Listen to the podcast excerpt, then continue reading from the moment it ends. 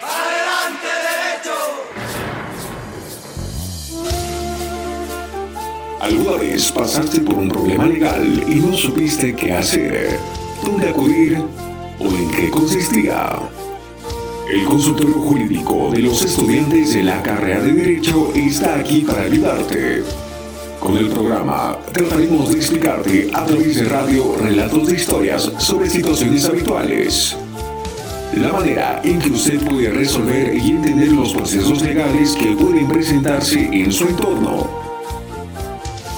Asistencia familiar, división y partición de herencia elaboración de demandas por incumplimiento de contrato y mucho más. Síguenos en nuestras redes sociales y no se pierdan el programa Consultorio Jurídico UATF todos los sábados.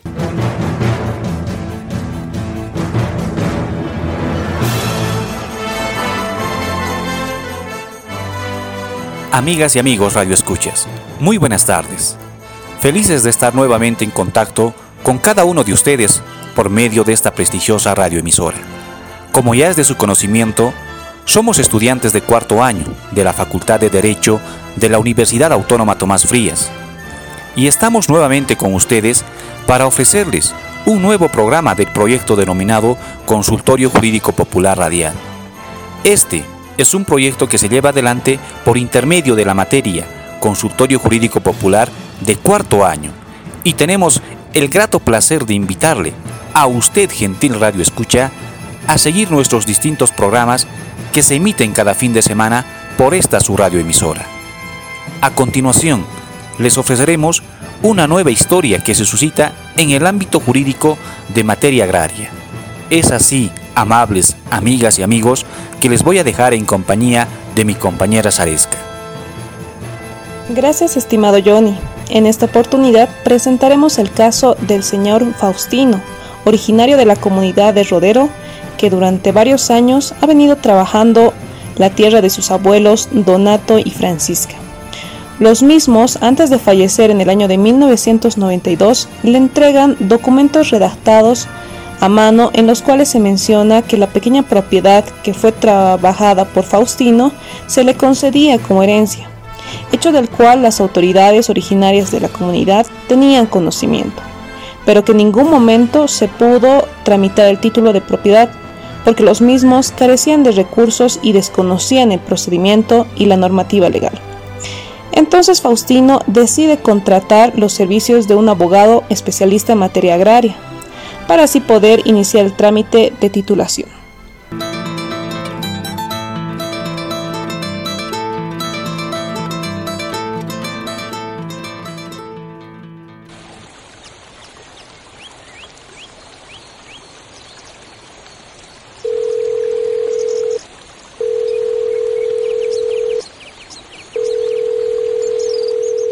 Hola. Padrino Teófilo, buen día. Buen día, Faustino. ¿Cómo estás? Bien nomás. ¿En qué te puedo ayudar? Te cuento que mis abuelos Donato y Francisca, antes de fallecer el año 1992, me han dejado la pequeña propiedad que está en el sector de Yanamayo. Pero mis abuelitos, por el desconocimiento de las leyes, no habían tramitado el título de propiedad y eso me tiene preocupado. Es para preocuparse, más aún cuando no se cuenta con un título que diga que esa propiedad era de tus abuelos. Sí, padrino Teófilo. Pero tal vez quieras ir a consultar en la ciudad de Potosí con un abogado que sepa cómo se puede tramitar el título de propiedad de tu pequeño terreno. Mañana voy a ir de viaje a Potosí. También tengo que tramitar el título de propiedad de mi terrenito. ¿Por qué no vamos los dos a buscar un abogado? Sí, padrino, vamos entonces pues.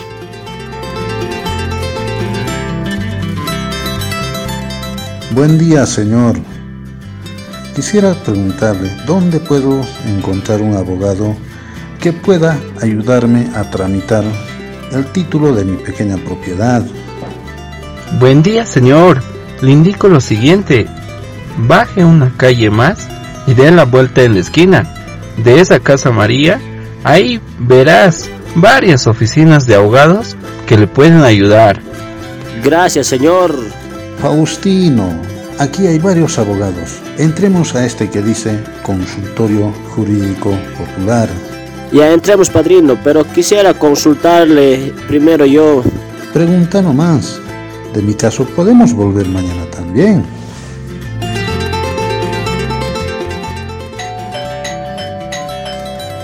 Buen día, señor. Buen día, caballero. Buen día, señores. Pasen por favor y tomen asiento. ¿En qué les puedo ayudar?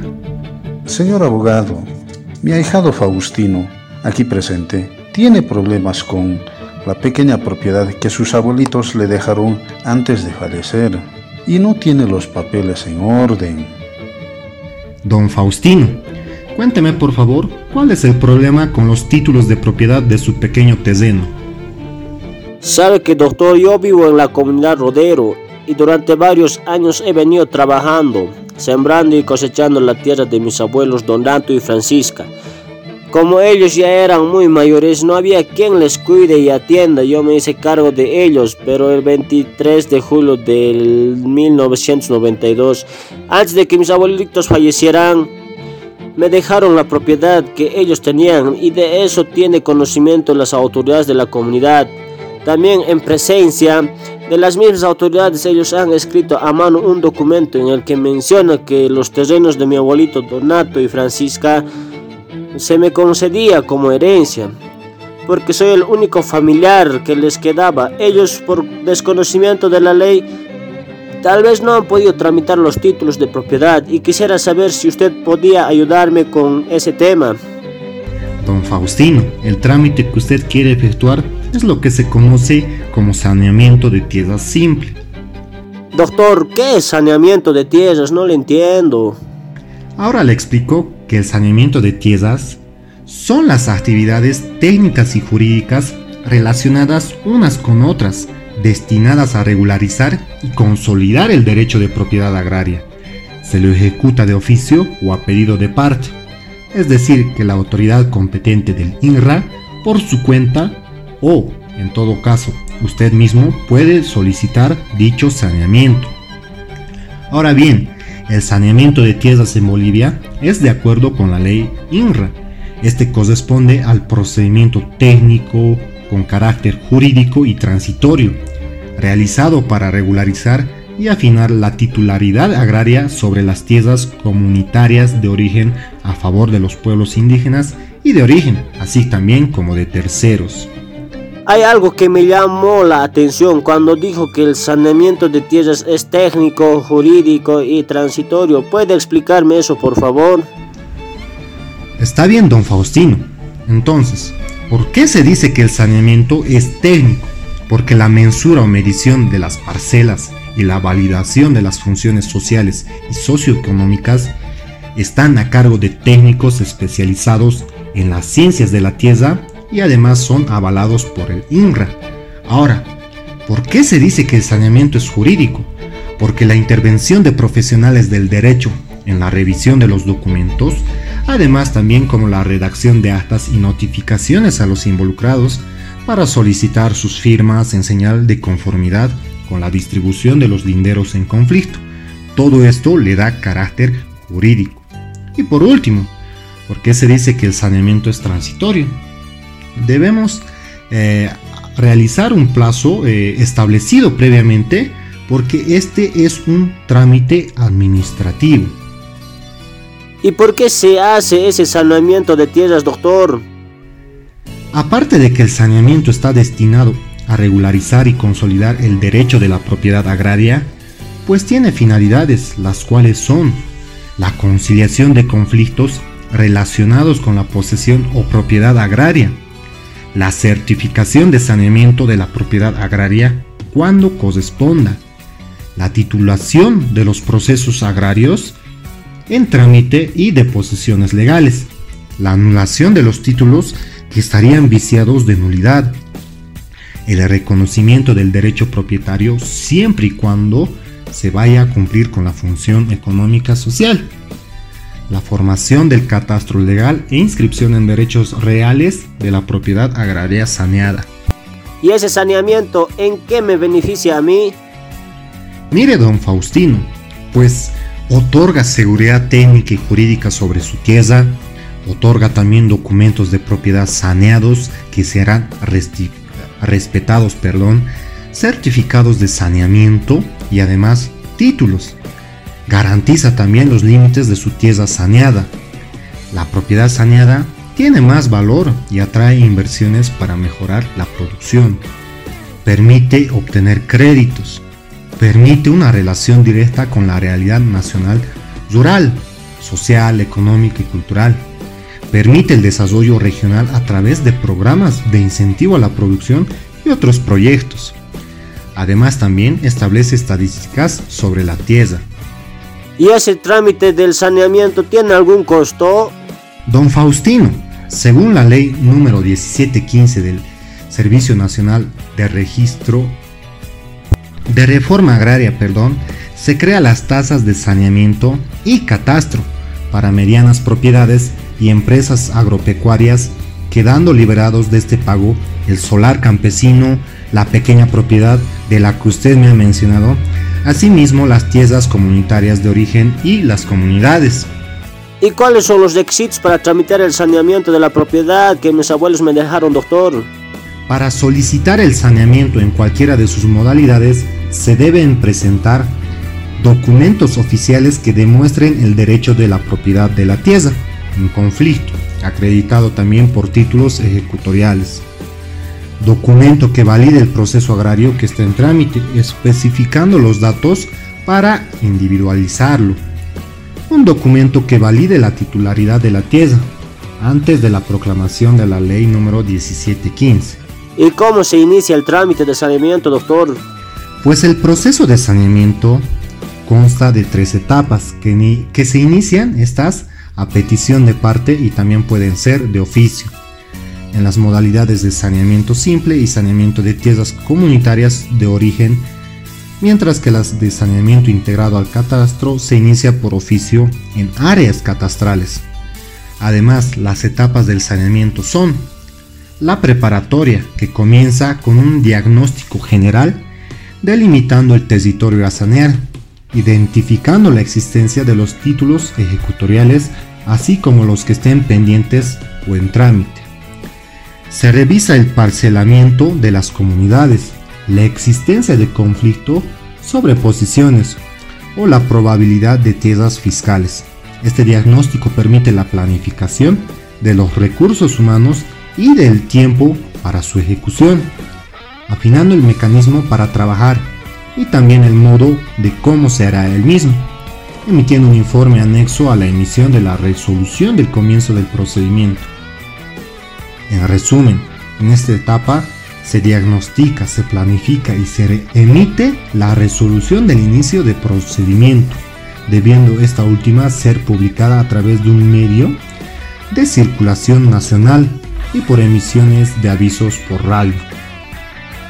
La etapa de campo es en la que se realizan las actividades en el terreno, validando lo que indican las partes e identificando las coincidencias.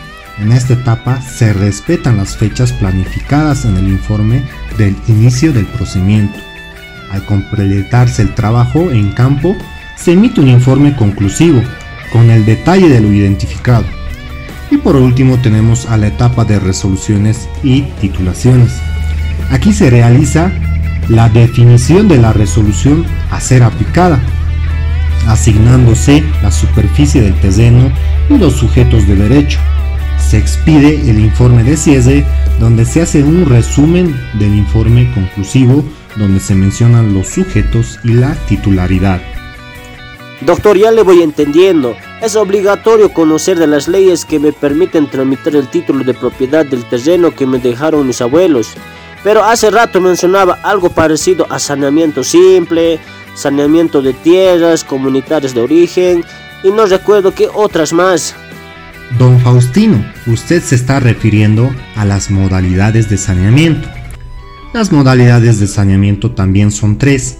La de saneamiento simple, conocido como SAM-SIM, son solicitados a petición de las partes y o de oficio. en las situaciones de áreas en conflicto o cuando se desee el saneamiento del derecho de propiedad en las áreas protegidas o ante la ejecución de proyectos piloto.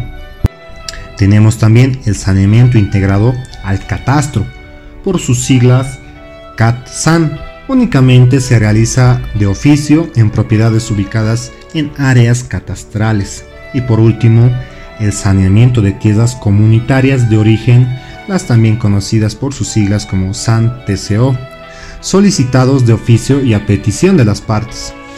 Es posible modificar las de saneamiento simple a las de tierras comunitarias o de catastro a tierras comunitarias, mientras que las de tierras comunitarias no podrán ser modificadas por generarse según el derecho un vicio de nulidad en el proceso.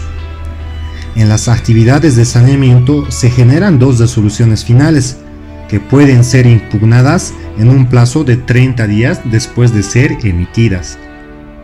Parece muy complicado, doctor, el trámite de saneamiento. No, don Fausto, el trámite no es tan complicado como parece. En resumen, el saneamiento consta de tres etapas. En la eh, primera etapa, que es la etapa preliminar, de conformidad a lo señalado por el artículo 290 del, del Decreto Supremo 29.215 deben existir las condiciones previas de conformidad al artículo 291 al 293 del Decreto Supremo 29.215. Estas condiciones previas son diagnóstico y planificación del polígono que contendrán estrategias de manejo de los conflictos, logística, metodología aplicarse, zonificación, poligonización, cuantificación de brigadas, determinación del centro de operaciones y las estrategias de comunicación. Seguidamente debe emitirse un informe técnico legal que establece las recomendaciones pertinentes, por lo señalado en el artículo 292, parágrafo 2 del Decreto Supremo 29215. A continuación debe emitirse una resolución administrativa del área de saneamiento, pues así lo señala el artículo 292 parágrafo 2 del Decreto Supremo 29215. También, después de la resolución administrativa, la resolución de inicio de procedimiento tal como lo requiere el artículo 294 del mencionado decreto. La resolución de inicio de procedimiento deberá también ser publicada mediante edicto, pues así lo exige el artículo 294, inciso quinto del referido decreto. De todo esto Don Faustino va a relevamiento de información de campo, por el cual ya entramos en la segunda etapa del saneamiento. En la segunda etapa, el relevamiento de información de campo deberá contener los siguientes elementos. Campaña pública, mensura y encuesta catastral, verificación de la función social y función económico-social, asimismo la introducción de datos al sistema tal como lo establecen los artículos 297 al 301 del Decreto Supremo 29215.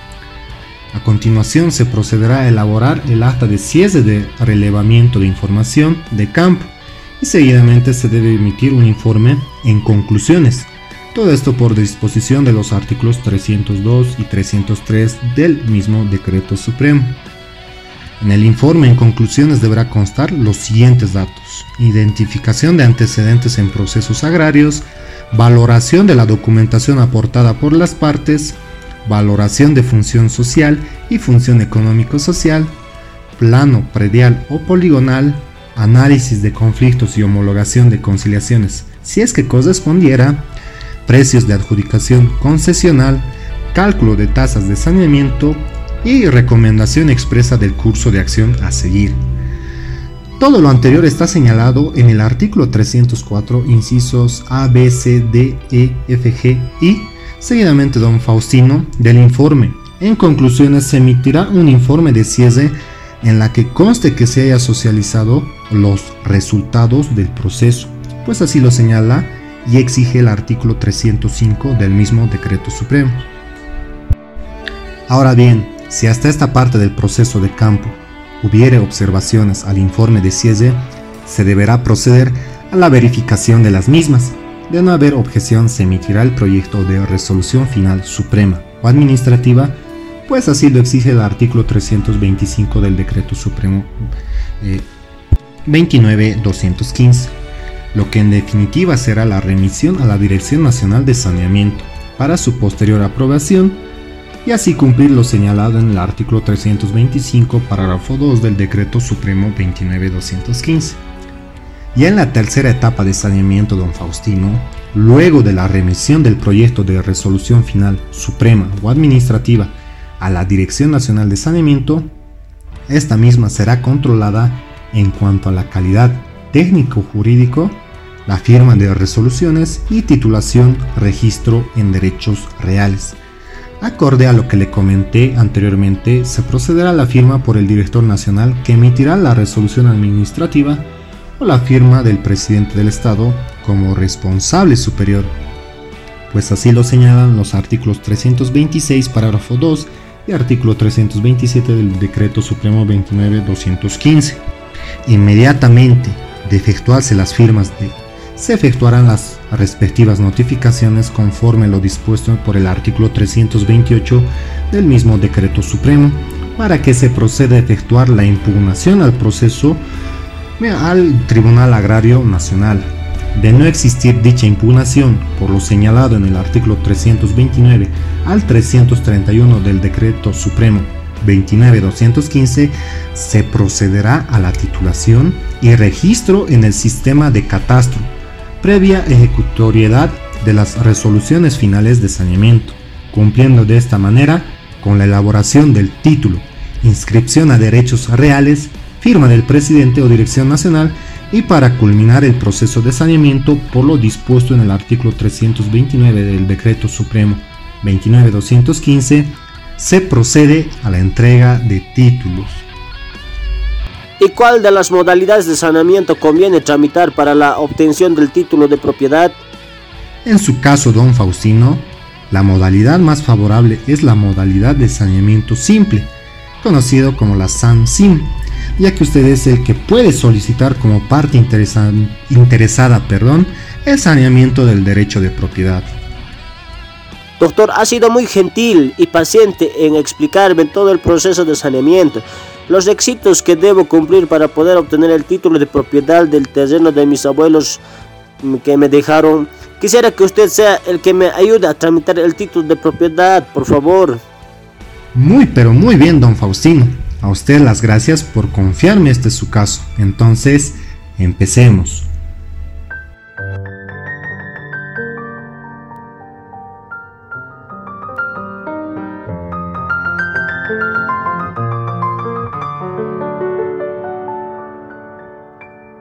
Continuando con la emisión del programa Consultorio Jurídico Popular, analizando el anterior caso, vamos a puntualizar algunos aspectos del tema de cómo tramitar el saneamiento de tierras según la Ley 1715, más conocida como la Ley INRA.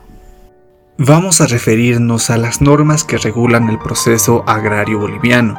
Estas son la Constitución Política del Estado Plurinacional, la Ley número 1715, Ley INRA, de 18 de octubre de 1996, la ley número 3545 del 28 de noviembre del 2006, el decreto supremo número 29215 del 2 de agosto de 2007 y la única institución que lo ejecuta es el INRA. En la etapa preparatoria, según se efectúa el diagnóstico y determinativa de área, eh, mosaicado referencial de predios con antecedente de expedientes agrarios titulados y en el trámite cursantes en el INRA, además de la información existente en la base geoespacial sobre áreas clasificadas, relieve topográfico, áreas protegidas, concesiones forestales y mineras, etc. También está la planificación, antecedentes, objetivo y alcance del trabajo, información del diagnóstico del área de intervención, metodología de trabajo, equipos y materiales a utilizar, cronograma de trabajo y presupuesto. Y por último está la parte que viene que es la resolución de inicio de procedimiento, donde, donde toda la información y documentación generada en el diagnóstico se expresa en un informe técnico legal y con base en dicho informe se emitirá la determinada área y, también el inicio del relevamiento de información en el campo. En la etapa de campo vamos a tratar los temas de relevamiento de información en campo, campaña pública, mensura, encuesta catastral, verificación de FS y de FES, registro de datos al sistema, solicitud de precios de adjudicación. El relevamiento de información en campo tiene dos partes. La mensura, que convoca a participar del proceso de saneamiento a beneficiarios, organizaciones sociales e interesados en general a través de medios de comunicación nacional, regional y local. La campaña pública se realiza a cada predio y consiste en la determinación de la ubicación y posición geográfica superficie y límites de la tierra que tengan como antecedente títulos ejecutoriales, procesales agrarios en trámite y de las posesiones. Seguido al relevamiento de información de campo está la verificación de función social y función económica social, que se verificará de forma directa en cada previo. Todas las mejoras, ganaderos, existencia de cabezas de ganado, pasto sembrado y la infraestructura adecuada agrícolas según la actividad agraria y las áreas en descanso y maquinaria de trabajo. A continuación está el tema de la encuesta catastral que se realiza a cada predio y consiste en el registro de la ficha catastral, la recepción de toda la documentación exigida en la resolución de inicio. Por otra parte, le sigue la solicitud de precios de adjudicación que se realizará la solicitud de, precios de mercado a la Superintendencia Agraria, una vez sea valorada la situación técnico-jurídico de estos predios a través del informe en conclusiones. Para terminar esta parte le sigue el registro de datos al sistema. La información técnica y jurídica de los predios se incorporará en los sistemas informáticos aprobados por el Instituto Nacional de Reforma Agraria. Ya para terminar todo el proceso de saneamiento de tierras, entramos en la tercera etapa, que es la etapa de resolución y titulación. En este punto viene la firma de resoluciones y plazo de impugnación. La firma de resoluciones administrativas no debe exceder de los 15 días calendario de ser recepcionado el proyecto de resolución y sus antecedentes en la Dirección Nacional. Seguidamente, esta, la titulación, se remitirán los antecedentes a la unidad de titulación de la Dirección Nacional del Instituto Nacional de Reforma Agraria para la emisión de títulos ejecutoriales. Y por último, se efectúa el registro en derechos reales. Consolidada la información en el sistema catastral, se procede al registro en derechos reales y la respectiva transferencia de información en los diferentes municipios. Ahora bien, de todo lo expuesto, varias personas me escribían al correo electrónico y me preguntaban lo siguiente. ¿Los jueces ordinarios tienen atribuciones para conocer sobre conflictos de tierra y saneamiento? Pues no. De acuerdo a la ley número 1715, únicamente se reconoce jurisdicción en materia agraria al Tribunal Agrario Nacional y vía saneamiento al INRA. ¿Quiénes no deben pagar impuestos sobre la tierra?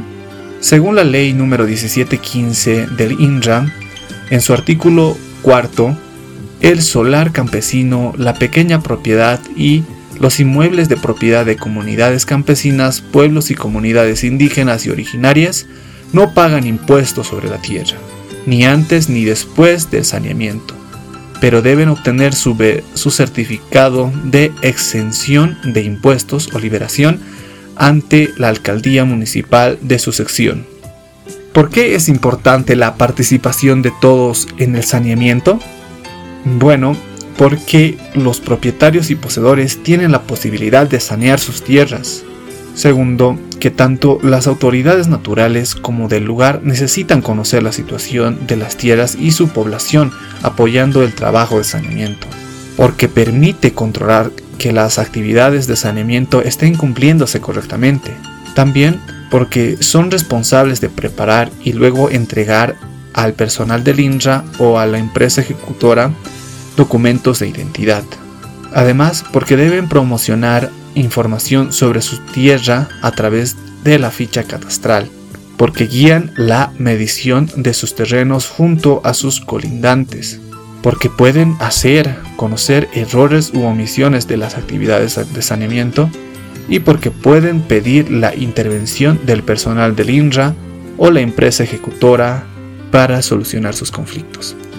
De igual manera, podemos reiterar cuáles son las modalidades de saneamiento y sus requisitos en cada una de estas. Es así que las modalidades son eh, el CAT-SAN, que es el saneamiento integrado del catastro legal, el SAN-SIM, que es el saneamiento simple de oficio o a pedido de parte, y el SANT-CO, que es el saneamiento de tierras comunitarias de origen.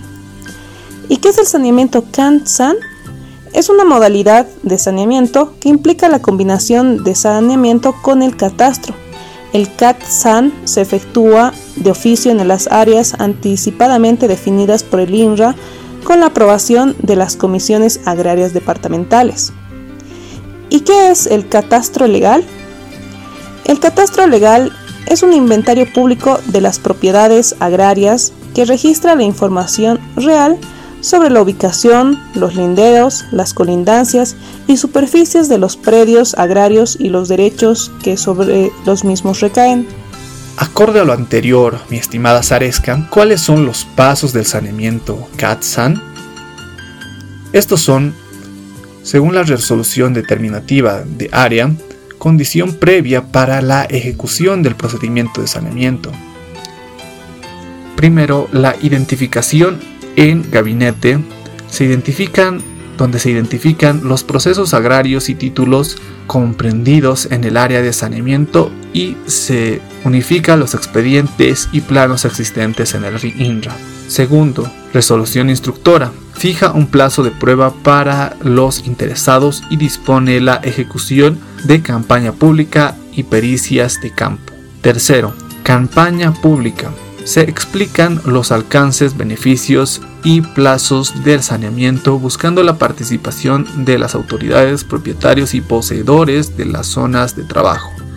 Pericias de campo como encuesta catastral es que es toda la información recepcionada en campo por los abogados relacionada con la tierra, su uso y su propietario poseedor, Además, la mensura o mención, que son los de los topógrafos que miden las propiedades y recaban actas de conformidad de linderos. Quinto, evaluación técnica jurídica según los abogados y técnicos que analicen y comparan la información de pericias de campo con la del proceso agrario, si lo hubiera, para definir el derecho propietario. Sexto, exposición pública de resultados, que permite exponer públicamente los resultados de la evaluación técnica jurídica en los polígonos de trabajo en campo. Durante la misma, los propietarios y poseedores pueden dar su aceptación o hacer conocer errores u omisiones en el trabajo de saneamiento por medición, nombres, etc.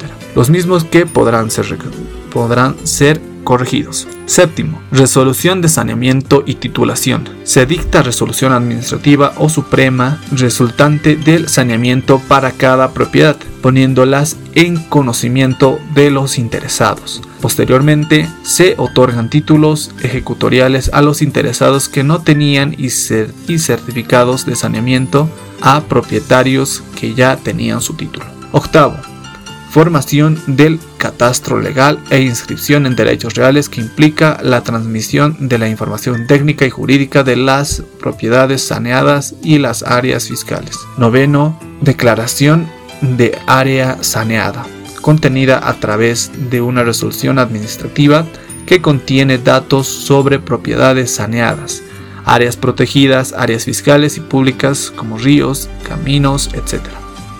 Continuando con las modalidades de saneamiento, referimos a ¿qué es el saneamiento TCO? Es una modalidad del saneamiento destinado a poder otorgar el derecho propietario sobre las tierras comunitarias de origen a favor de los pueblos indígena y originarios, para que se aseguren los espacios geográficos que constituyen el hábitat de las comunidades.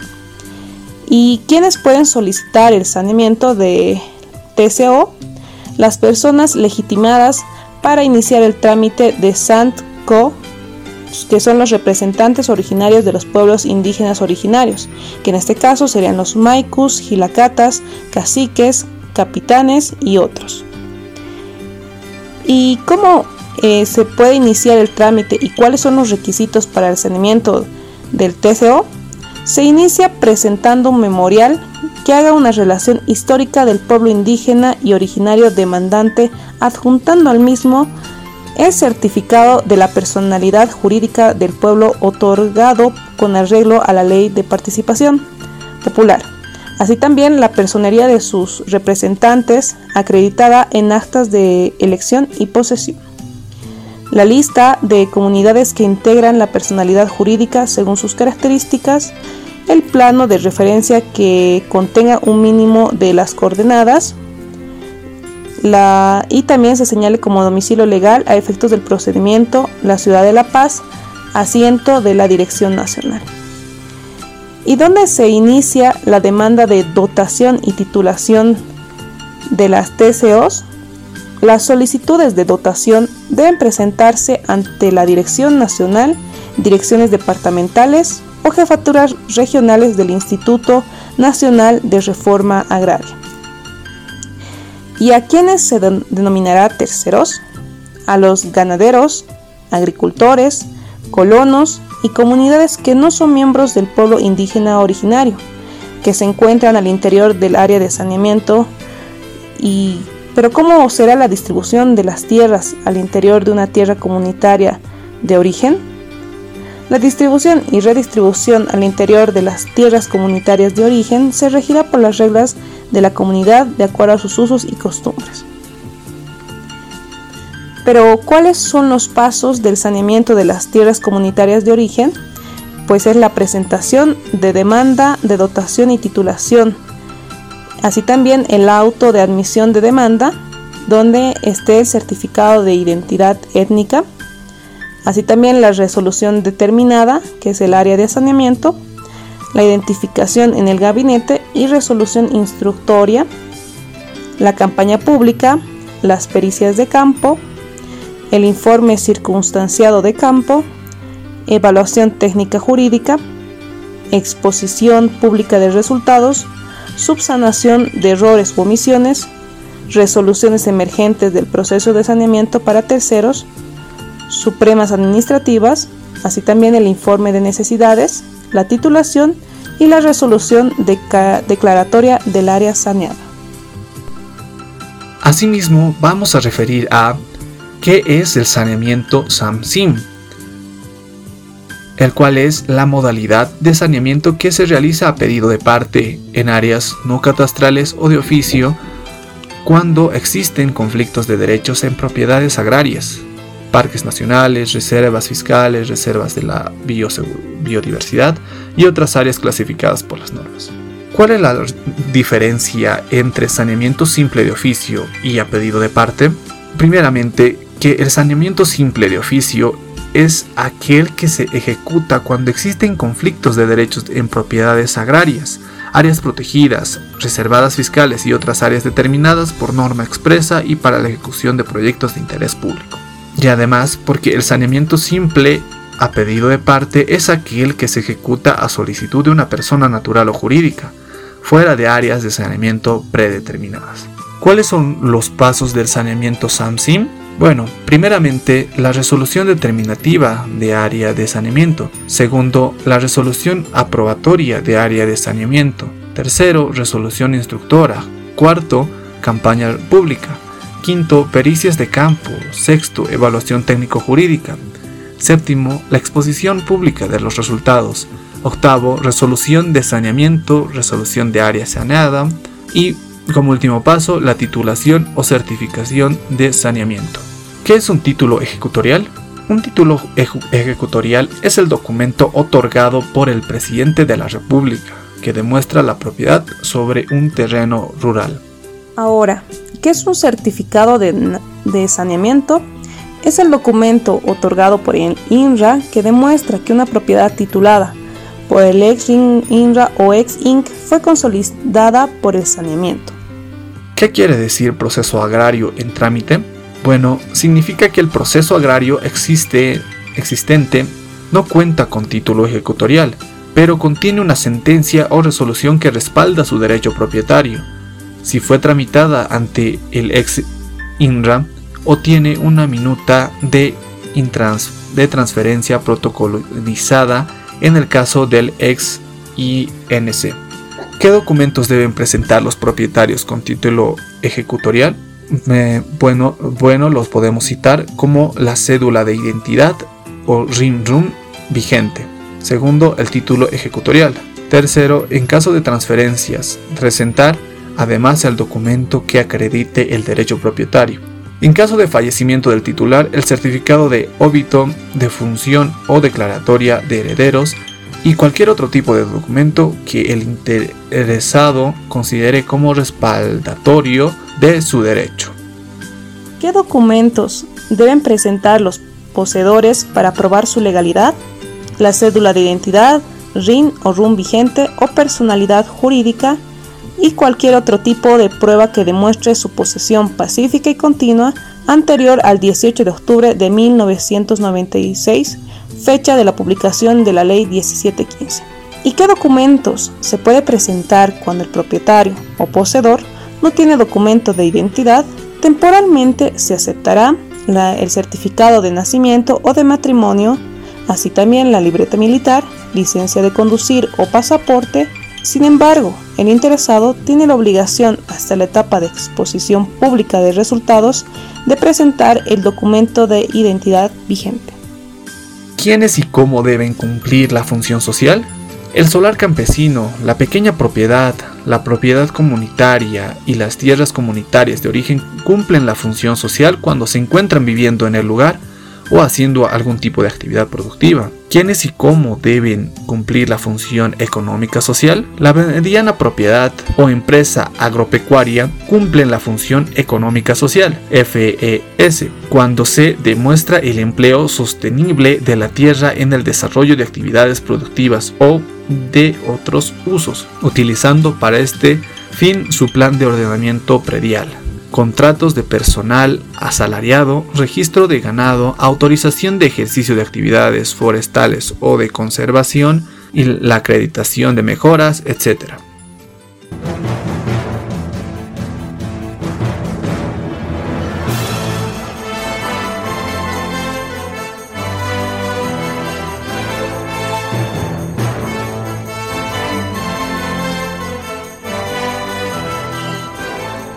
Gentiles radioescuchas, esta fue la historia y la correspondiente orientación jurídica que nos brindaron los estudiantes de cuarto año de la centenaria Facultad de Derecho de nuestra ciudad. Para finalizar nuestro programa, Consultorio Jurídico Popular Radial, queremos agradecer al señor director de este medio de comunicación radial por facilitarnos este espacio para realizar diferentes orientaciones jurídicas. También agradecer a cada uno de ustedes, gentiles oyentes, por permitirnos ingresar a sus hogares, fuentes laborales, por intermedio de esta emisora radial. Para nosotros, como equipo del programa Consultorio Jurídico Popular Radial, fue un placer enorme el poder estar en compañía de cada uno de ustedes. Y les invitamos a que puedan seguirnos en nuestras distintas redes sociales. Nos encuentran en Facebook y YouTube con el nombre de Consultorio Jurídico Popular UATF en TikTok como arroba consultorio jurídico 2021 y en Instagram como UATF 2021. Nos despedimos, Dios mediante, hasta el siguiente programa, pidiéndoles que sigamos cuidándonos de la COVID-19 y que entre todos saldremos adelante de esta pandemia. Hasta la próxima.